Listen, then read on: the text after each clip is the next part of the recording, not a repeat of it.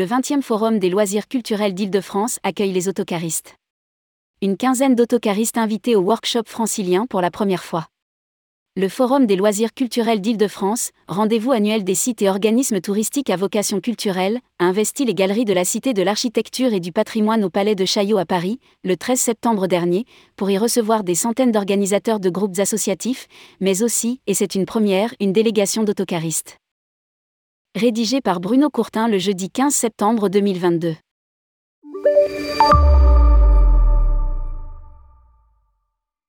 La 20e édition du Forum des loisirs culturels franciliens a encore une fois choisi un lieu prestigieux pour accueillir ses participants, mardi 13 septembre 2022.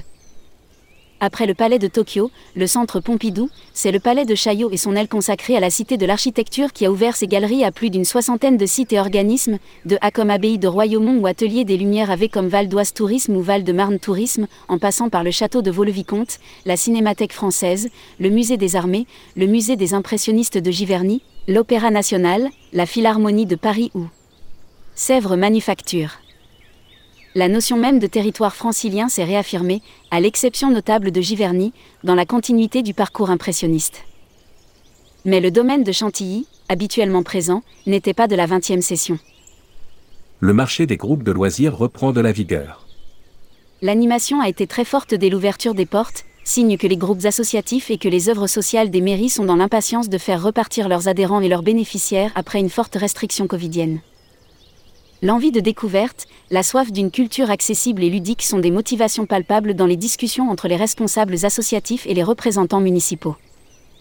L'offre francilienne s'est beaucoup renouvelée avec l'ouverture ou la réouverture de belles institutions comme la Fondation Pinault à la Bourse du Commerce, les Jardins Albert Kahn à Boulogne, les nouvelles expositions de l'Atelier des Lumières, les collections de l'Hôtel de la Marine. Mais aussi de nouveaux parcours comme le passage sous douane à l'aéroport de Roissy, proposé par Grand Roissy Tourisme, la visite de l'atelier de Rosa Bonheur à Morez-Loin.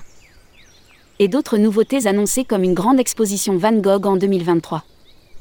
50 tableaux peints à Auvers-sur-Oise, sur les 75 que Vincent Van Gogh a réalisés sur la fin de sa vie, seront réunis dans une exposition exceptionnelle, d'abord au musée Van Gogh à Amsterdam au printemps 2023, puis au musée d'Orsay entre septembre 2023 et janvier 2024. C'est un événement exceptionnel qui jettera aussi un coup de projecteur sur la ville d'Auvergne pendant toute l'année 2023, où reposent les corps de Vincent et Théo Van Gogh.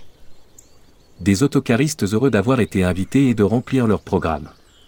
Autre innovation de la 20e édition, une invitation lancée aux autocaristes, des acteurs incontournables du tourisme de groupe qui ont besoin de renouveler leur programmation.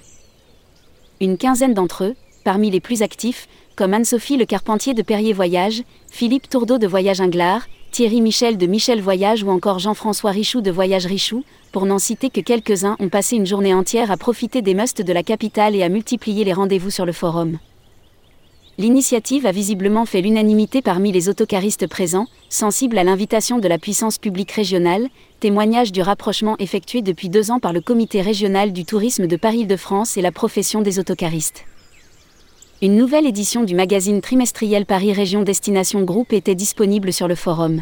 30 idées de visites et de sorties, un coup de projecteur sur le musée Rodin à Paris, sur l'île de Chatou et sur une journée épicurienne en Essonne. Entre autres sujets. Lire aussi, le tourisme à Paris et en Île-de-France sort de deux années noires.